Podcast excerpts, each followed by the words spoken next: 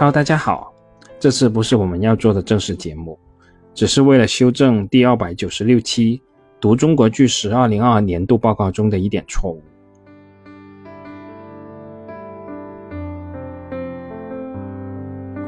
在那一期节目中，我说中国巨石二零二二年经营活动产生的现金流量净额是四十一点二四亿，仅约为公司年度利润的六成左右，公司利润的含金量有所下降。而事实上，我这样的说法是有问题的。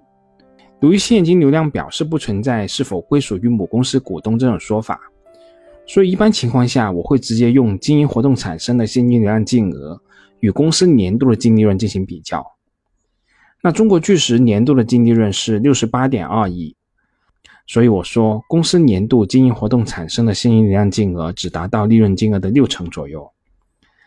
但我在这里忽略了一个很关键的点。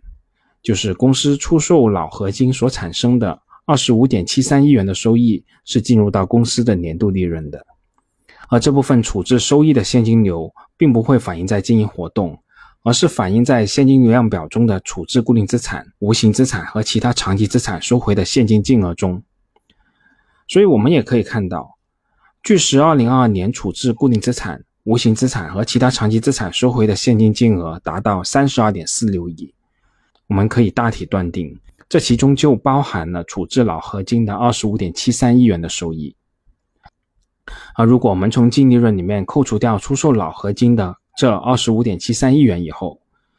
巨石剩余的净利润是四十二点四七亿。这个金额与经营活动产生的现金流量净额是基本相当的。所以我原来以那个指标来判断巨石的利润现金含量降低，那是不准确的。但话说回来，我们也可以换个角度，我们用现金流量表中的销售商品、提供劳务收到的现金与公司当年的营业收入进行比较，我们可以得出一家公司销售收现的比例。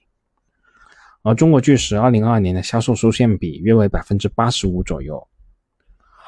客观来说，这个比例确实不算太高，